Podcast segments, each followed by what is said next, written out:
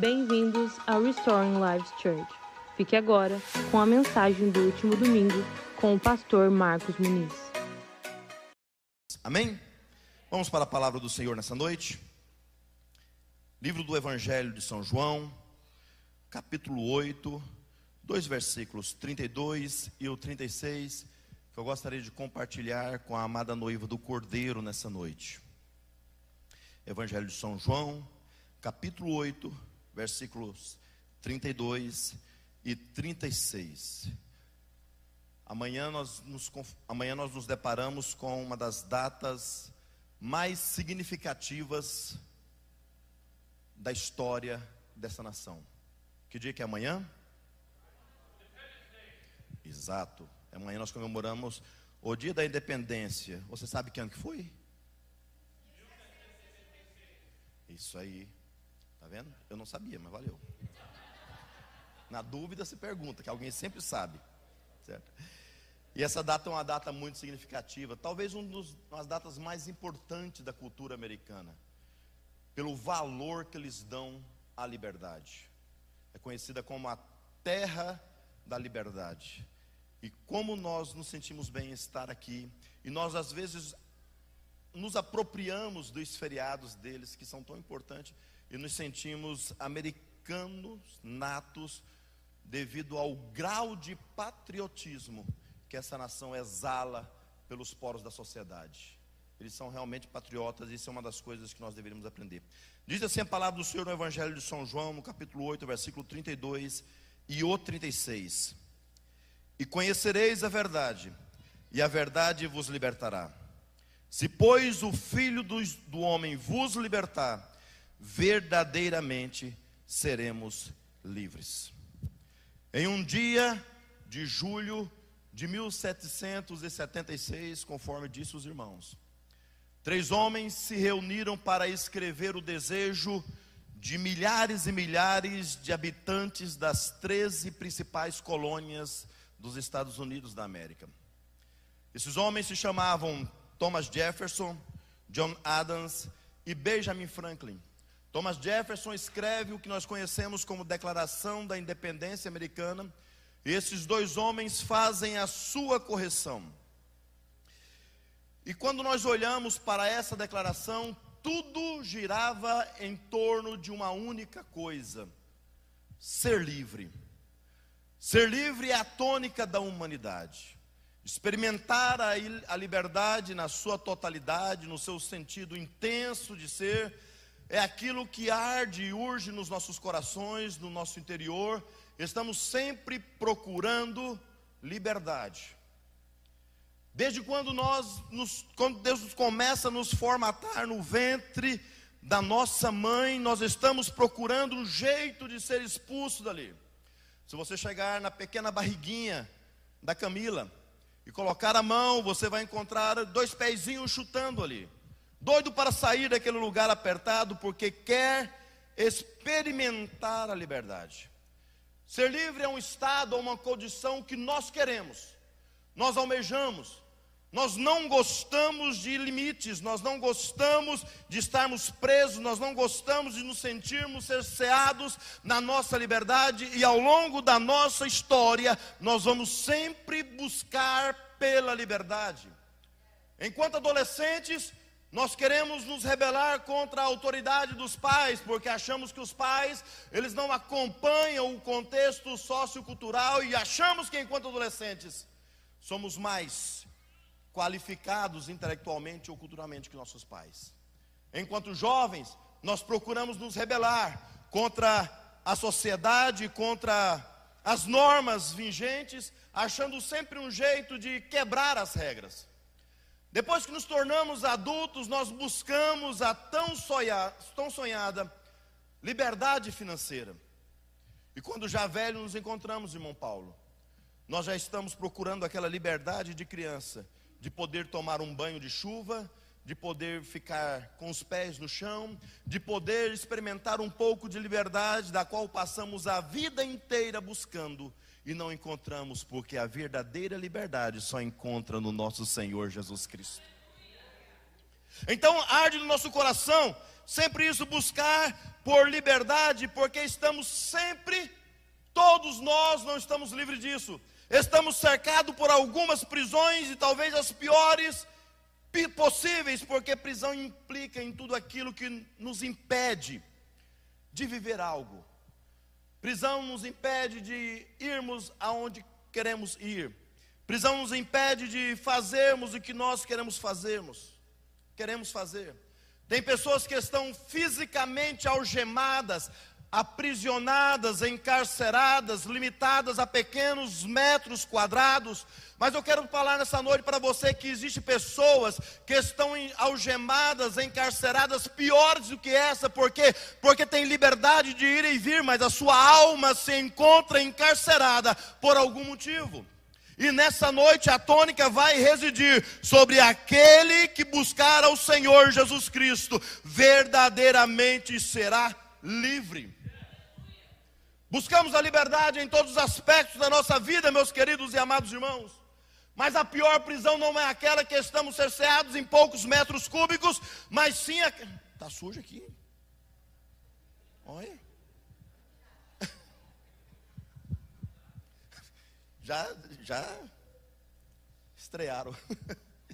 A pior prisão não é aquela que nós estamos limitados a alguns metros cúbicos, mas aquela que às vezes nós temos liberdade de ir e vir, mas a nossa alma se encontra presa, se encontra presa a algum laço de, de, de, de trauma, se encontra presa a alguma situação de inveja, a alguma situação de rancor. Quantas prisões de medo têm cerceado as pessoas? Quantas prisões do passado têm limitado as pessoas de viverem o melhor de Deus para esse tempo? Nós achamos que preso, encarcerado, algemado são aqueles que estão vivendo a sua vida dentro das penitenciárias, mas o maior número de encarcerados se encontram fora, porque não sabem aproveitar da liberdade que o Senhor Jesus conquistou para elas. E você pensa talvez assim, eu não. Eu estou bem. A palavra do Senhor nos fala, em Romanos capítulo 3 e 23, que todos pecaram e carecem da glória do Senhor. Ou seja, todos nós precisamos experimentar a liberdade que o Senhor Jesus Cristo nos conquistou na cruz do Calvário em algum momento da nossa vida. Não dá para vivermos uma vida alheia a, a, ao sacrifício vicário, à obra salvífica de Cristo na cruz do Calvário, pensando estamos vivendo bem, mas não conseguiríamos nunca experimentar a liberdade na sua totalidade, sem ter um laço de intimidade com o nosso Senhor Jesus Cristo. E é para isso que nós devemos convergir nessa noite o nosso relacionamento com o Senhor, apesar de muitas das vezes pensarmos que não precisamos. E muitos pensam assim: eu não preciso experimentar a liberdade, eu tenho a liberdade. Pessoas que já não respeitam mais nenhum processo porque não cheguei aonde eu queria chegar. Eu fiz o que eu queria fazer, mas todos precisam experimentar a libertação que o Senhor Jesus Cristo conquistou para nós na cruz do Calvário em algum âmbito na sua vida. Talvez você não precisa hoje de libertação mais em relação à mulher do próximo, mas precisa de libertação em relação a lábios mentirosos. Talvez você não precisa mais de libertação em relação aos lábios mentirosos, mas precisa de libertação em relação à desonestidade. E quando eu falo de desonestidade, não é simplesmente assinar um cheque em branco e não ter condições de pagar, mas muitas das vezes, quantas nós somos desonestos com o nosso próximo na questão do horário. Às vezes o aspecto da libertação que você precisa experimentar não é da desonestidade, mas sim das palavras torpes que ainda são exaladas da sua boca, porque a palavra do Senhor nos fala que toda palavra frívola que ser exalada da nossa boca, nós prestaremos conta diante do Senhor. Talvez não seja nenhum desses aspectos que eu citei, talvez seja o pior de todos eles a libertação em relação ao passado, a libertação em relação à liberalidade do perdão, a libertação em relação a uma cura interior, a libertação em relação a um ressentimento, a uma mágoa que ainda está cravado no teu coração, sem que o outro sabe, mas te impede de viver o melhor de Deus. Quantos de nós não precisamos experimentar isso, meus amados irmãos, porque nós ainda somos escravos. Somos escravos da falta de perdão, somos escravos do nosso trabalho, somos escravos de mamor nessa terra, somos escravos da falta de relacionamento, somos escravos de alguma coisa na nossa vida. Mas nessa noite eu quero te dizer uma coisa: o libertador está aqui para cobrar as agruras do teu coração. O libertador se encontra aqui nessa noite para deitar no chão as prisões que têm encarcerado a tua alma, porque se ele te chamou para a liberdade, viva a liberdade na sua intensidade. A não ser que você seja casado, aí não tem mais jeito. E quando nós tratamos de libertação, e se cremos que precisamos ser livres de alguma coisa em algum momento da história da nossa vida, a libertação ela só ocorre obedecendo a um processo. Ela consiste de alguém chegar na porta da sua prisão e abrir aquela porta e dizer: sai, você está livre. Porque se acontecer de outra forma, é fuga, e fuga não leva ninguém a nenhum lugar. Nessa noite eu quero te apresentar Jesus Cristo que tem poder de quebrar cadeias, prisões, grilhões, portas que têm cerceado a sua vida, e nessa noite você vai parar de fugir das prisões que estão cerceando a tua vida, para experimentar a verdadeira liberdade. Jesus Cristo destrancando os portões que te prendem, dizendo: seja livre, seja livre, seja livre, porque a chave da sua liberdade, ela não consiste no que os outros dizem, mas do meu sangue derramado na cruz do Calvário. Só Ele pode nos dizer: seja livre, porque do contrário, você é um fugitivo. E do que você está fugindo? Você está fugindo de um casamento que não deu certo, sendo que Jesus é o seu melhor psicólogo. Você está fugindo de traumas. Você está fugindo de situações que você pensa que nós pensamos que enterramos no passado, mas que às vezes precisam ser desenterradas para serem tratadas, para escutarmos a voz de Cristo dizendo de uma forma amável: está livre, seja livre. Do que que nós temos fugido nos dias de hoje? Quantas pessoas têm fugido dos laços familiares, intensificando as suas horas de trabalho. Quantas pessoas têm fugido de um chamado ministerial, depositando a culpa numa liderança, depositando a culpa, ah, eu não deu conta de fazer, ah, eu não deram oportunidade para mim. Quantas pessoas estão fugindo e não experimentam a liberdade de Cristo? Do que nós estamos fugindo? Do que nós estamos fugindo? Se nós olharmos para a historiografia humana, historiografia da história em si, nós conheceremos um nome chamado como o libertador de toda a América Latina. O nome dele era Simão Bolivar. Chile, Equador, Colômbia, Paraguai, todos esses países experimentaram a libertação por causa da revolução desse homem. E quantos desses países não se encontram hoje quebrados, destruídos? Se nós olharmos para o que a libertação tecnológica promoveu nas nossas vidas, hoje, há 15 anos atrás, quando eu cheguei aqui para falar com meu pai e minha mãe, eu comprava um cartãozinho. E que me mentiram para mim dizendo que com aquele cartão eu falava 5 horas, mas quando dava 30, 40 minutos acabava. Se o pastor Gustavo contar a história dele, que de um tempo muito mais antigo, tradicional, ele vai dizer que nem cartãozinho existia. Aos primeiros que chegaram aqui era na rústica carta escrita, pedindo a Deus para que a carta chegasse lá. Nós fomos levados a um nível de liberdade promovida por Steve Jobs, Bill Gates, Mark. Gravavam cassetes. Homens que implementaram tecnologia na história da humanidade. Nós experimentamos essa liberdade. uma liberdade que nos aprisionou.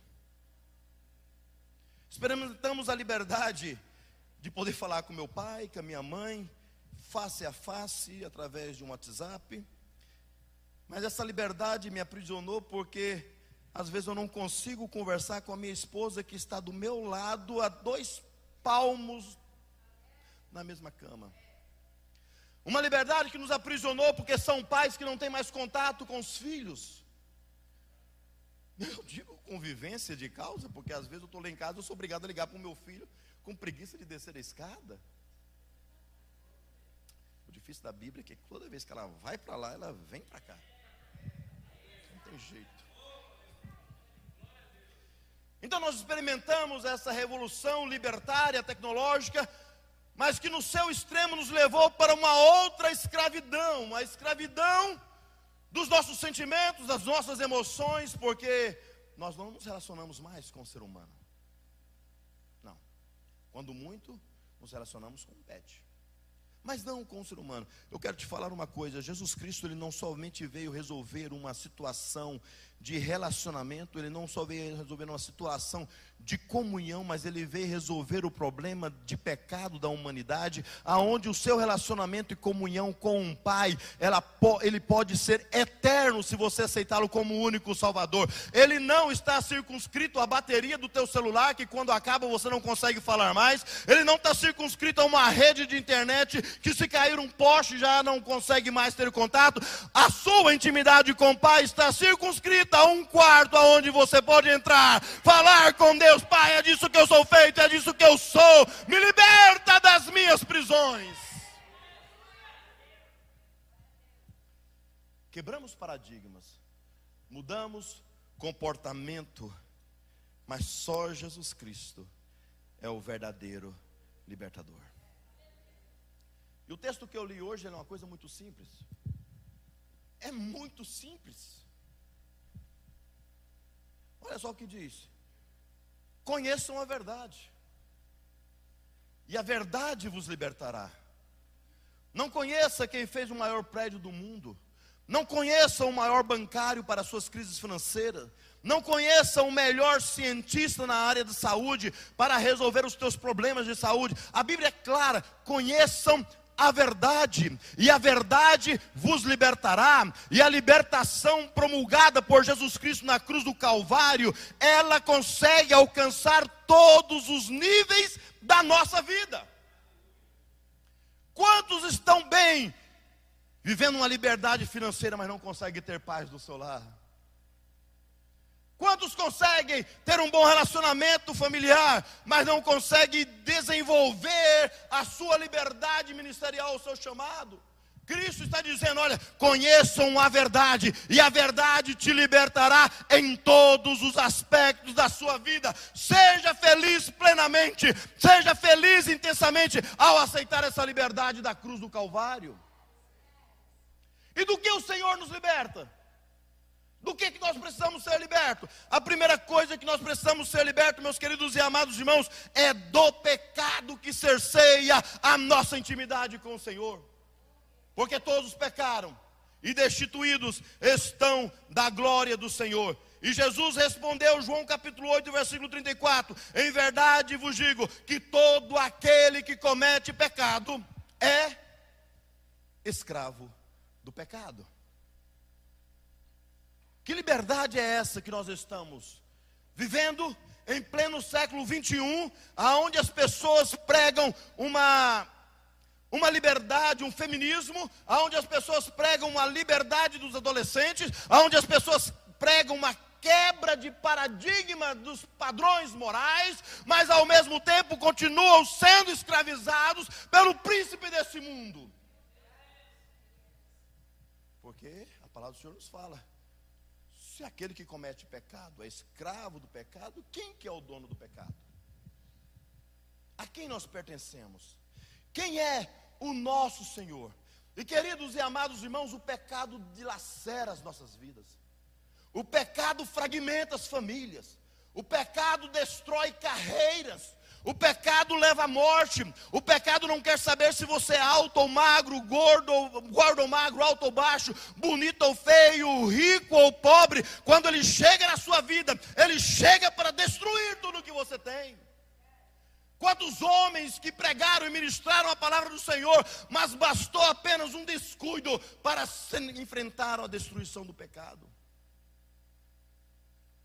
Quantas famílias bem arraigadas na palavra do Senhor permitiram apenas uma brecha para que Satanás, o dono do pecado, entrasse e estragasse tudo.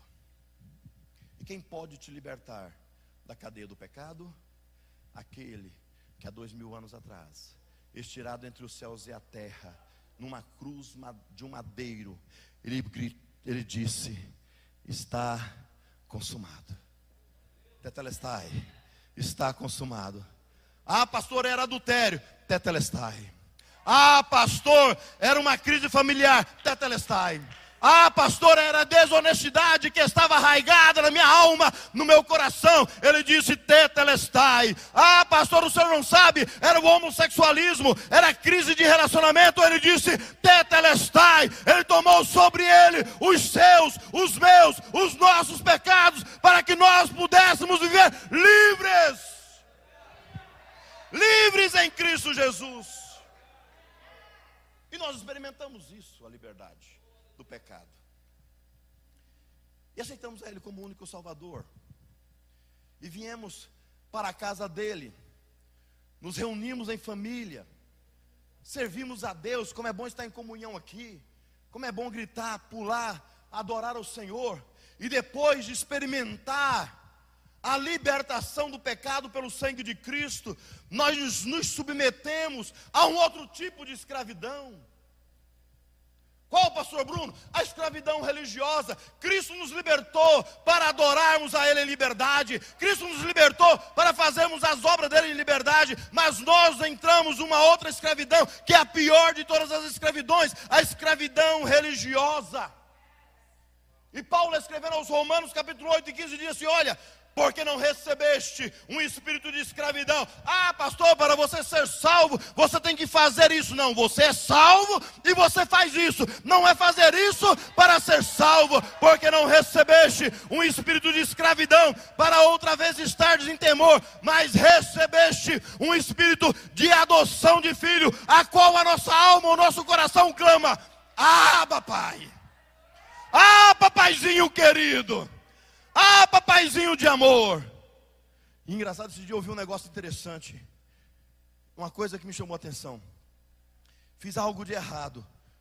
Tenho que fugir do meu pai. Enquanto que o evangelho, que foi produzido lá na cruz do Calvário, ele diz assim: Fiz algo de errado.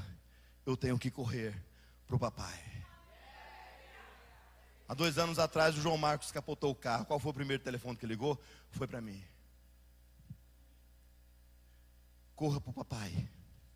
Não recebeste um espírito de escravidão para outra vez estares em temor, mas recebeste um espírito de adoção de filho, pelo qual podemos clamar: Abba, Pai, Abba, Pai, Abba, Pai. E o que me chama a atenção é que os judeus estão com Jesus, no contexto dessa história, conversando com ele, dialogando com ele, discutindo com ele.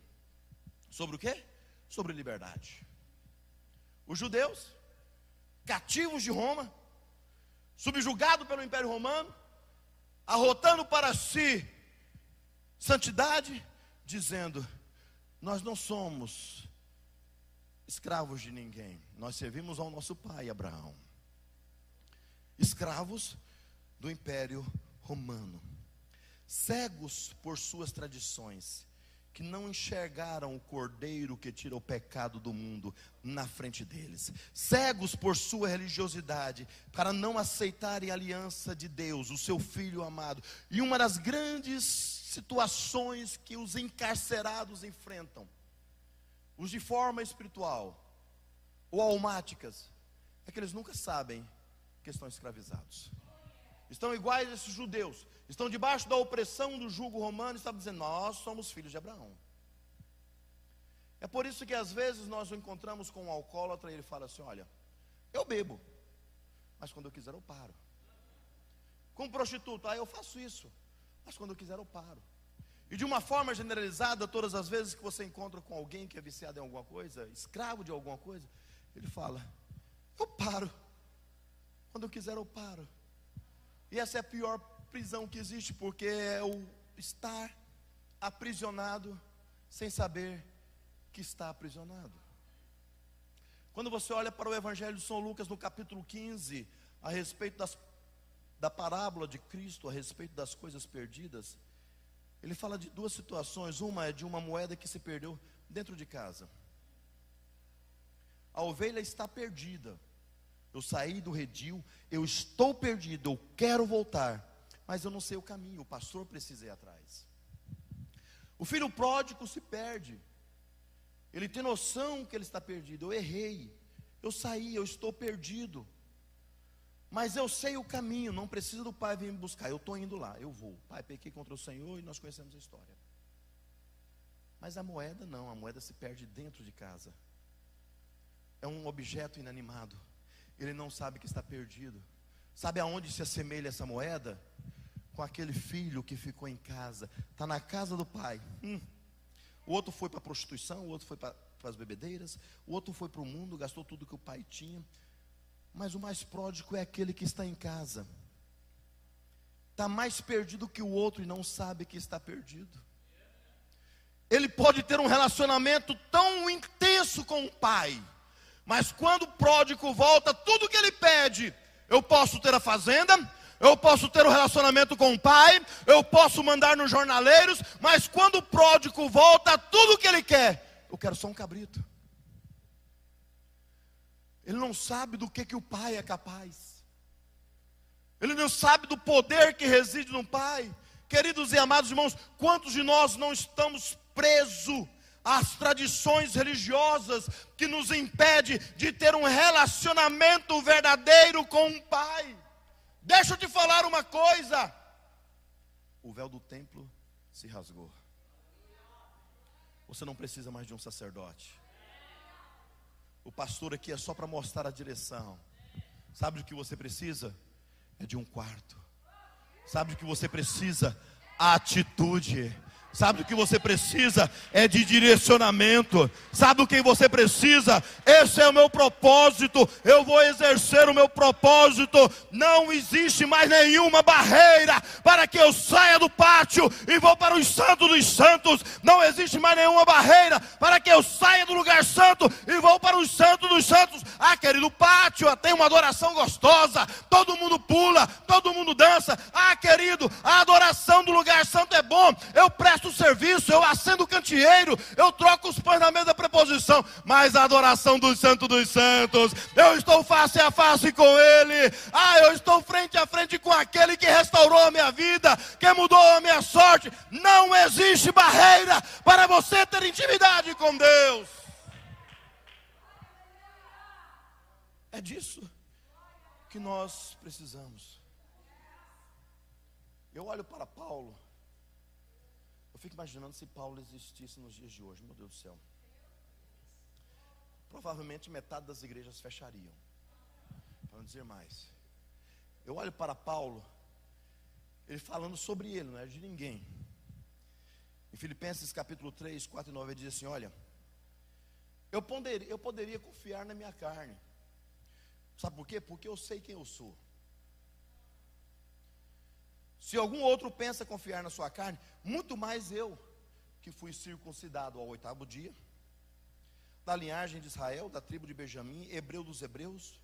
Quanto à lei, fui fariseu, zeloso, perseguidor da igreja. Quanto à justiça, na lei, irrepreensível. Mas o que para mim era lucro, sabe essa bagagem que você carrega? Sabe esse título que nós carregamos? Sabe a nossa história de cristianismo? Ah, eu sou filho de fulano de tal, neto de fulano de tal, eu vivi a igreja desse jeito. Paulo olharia e falaria para você. Mas o que era lucro, eu considerei como perca pela causa do nosso Cristo. Sim, de veras, ele não só considera como perda, por causa da sublimidade do conhecimento de Cristo meu Jesus, e que por amor perdeu todas essas coisas, mas ele considera essas coisas, Paulo, como esterco. Não é só perca, é esterco. Poucos dias atrás eu ministrei aqui, esterco não, é, não cheira bem mas esterco da vida. Pega o seu título, pega o seu nome, pega a sua história, põe no pé da sua planta espiritual e fala: Senhor, isso aqui é o que eu sou, sou esterco. Agora promove crescimento na minha vida. Me promove, Senhor, liberdade das minhas cadeias. Porque quantos de nós ainda estamos presos a tradições religiosas? Eu só adoro se cantar o tal hino. Eu só vou naquela igreja se fizer isso. Eu só faço isso se tiver de terno e paletó. Querido e amado irmão, isso aqui não é nada. Isso aqui é só uma roupa para me esquentar mais ainda que estou aqui no púlpito. Certo? Porque o que interessa para o meu Senhor é um coração contrito e quebrantado. Ele não quer saber se eu sou de Samaria, ele não quer saber se eu sou de Jerusalém, ele não quer saber se eu sou pastor ou se eu sou um transeunte na rua. Ele quer saber, tem um coração contrito, tem um coração quebrantado, então tem um coração de adorador ali. É disso que ele está falando. Eu gostaria de te convidar para se colocar em pé nessa noite, chamar a equipe de louvor. Nós já estamos terminando. E eu gostaria de voltar aqui nessa noite a história do dia de amanhã. Enquanto o louvor vem, para nós ministrarmos a Santa Ceia do Senhor. Amanhã nós estaremos celebrando o dia da independência dos Estados Unidos da América. Naquela ocasião em particular, enquanto se assinava a declaração de independência, o termo de independência,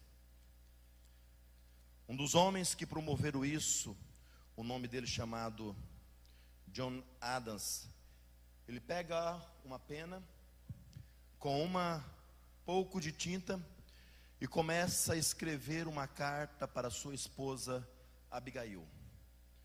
Ele está num, numa reunião de extrema importância. De extrema importância. o futuro, a direção do país estava sendo tomada na mão daqueles três homens. Ele começa a escrever para sua esposa Abigail, dizendo assim: Olha, ele erra a data, ele coloca no segundo dia de julho. E foi um erro que ele não cometeu, porque era para ser no segundo dia, mas jogar para mais dois dias à frente, ele fala assim: no segundo dia de julho de 1776, será o mais memorável de toda a América. Eu estou a ponto de crer que será celebrado por gerações vindouras como um dos maiores festivais comemorativos.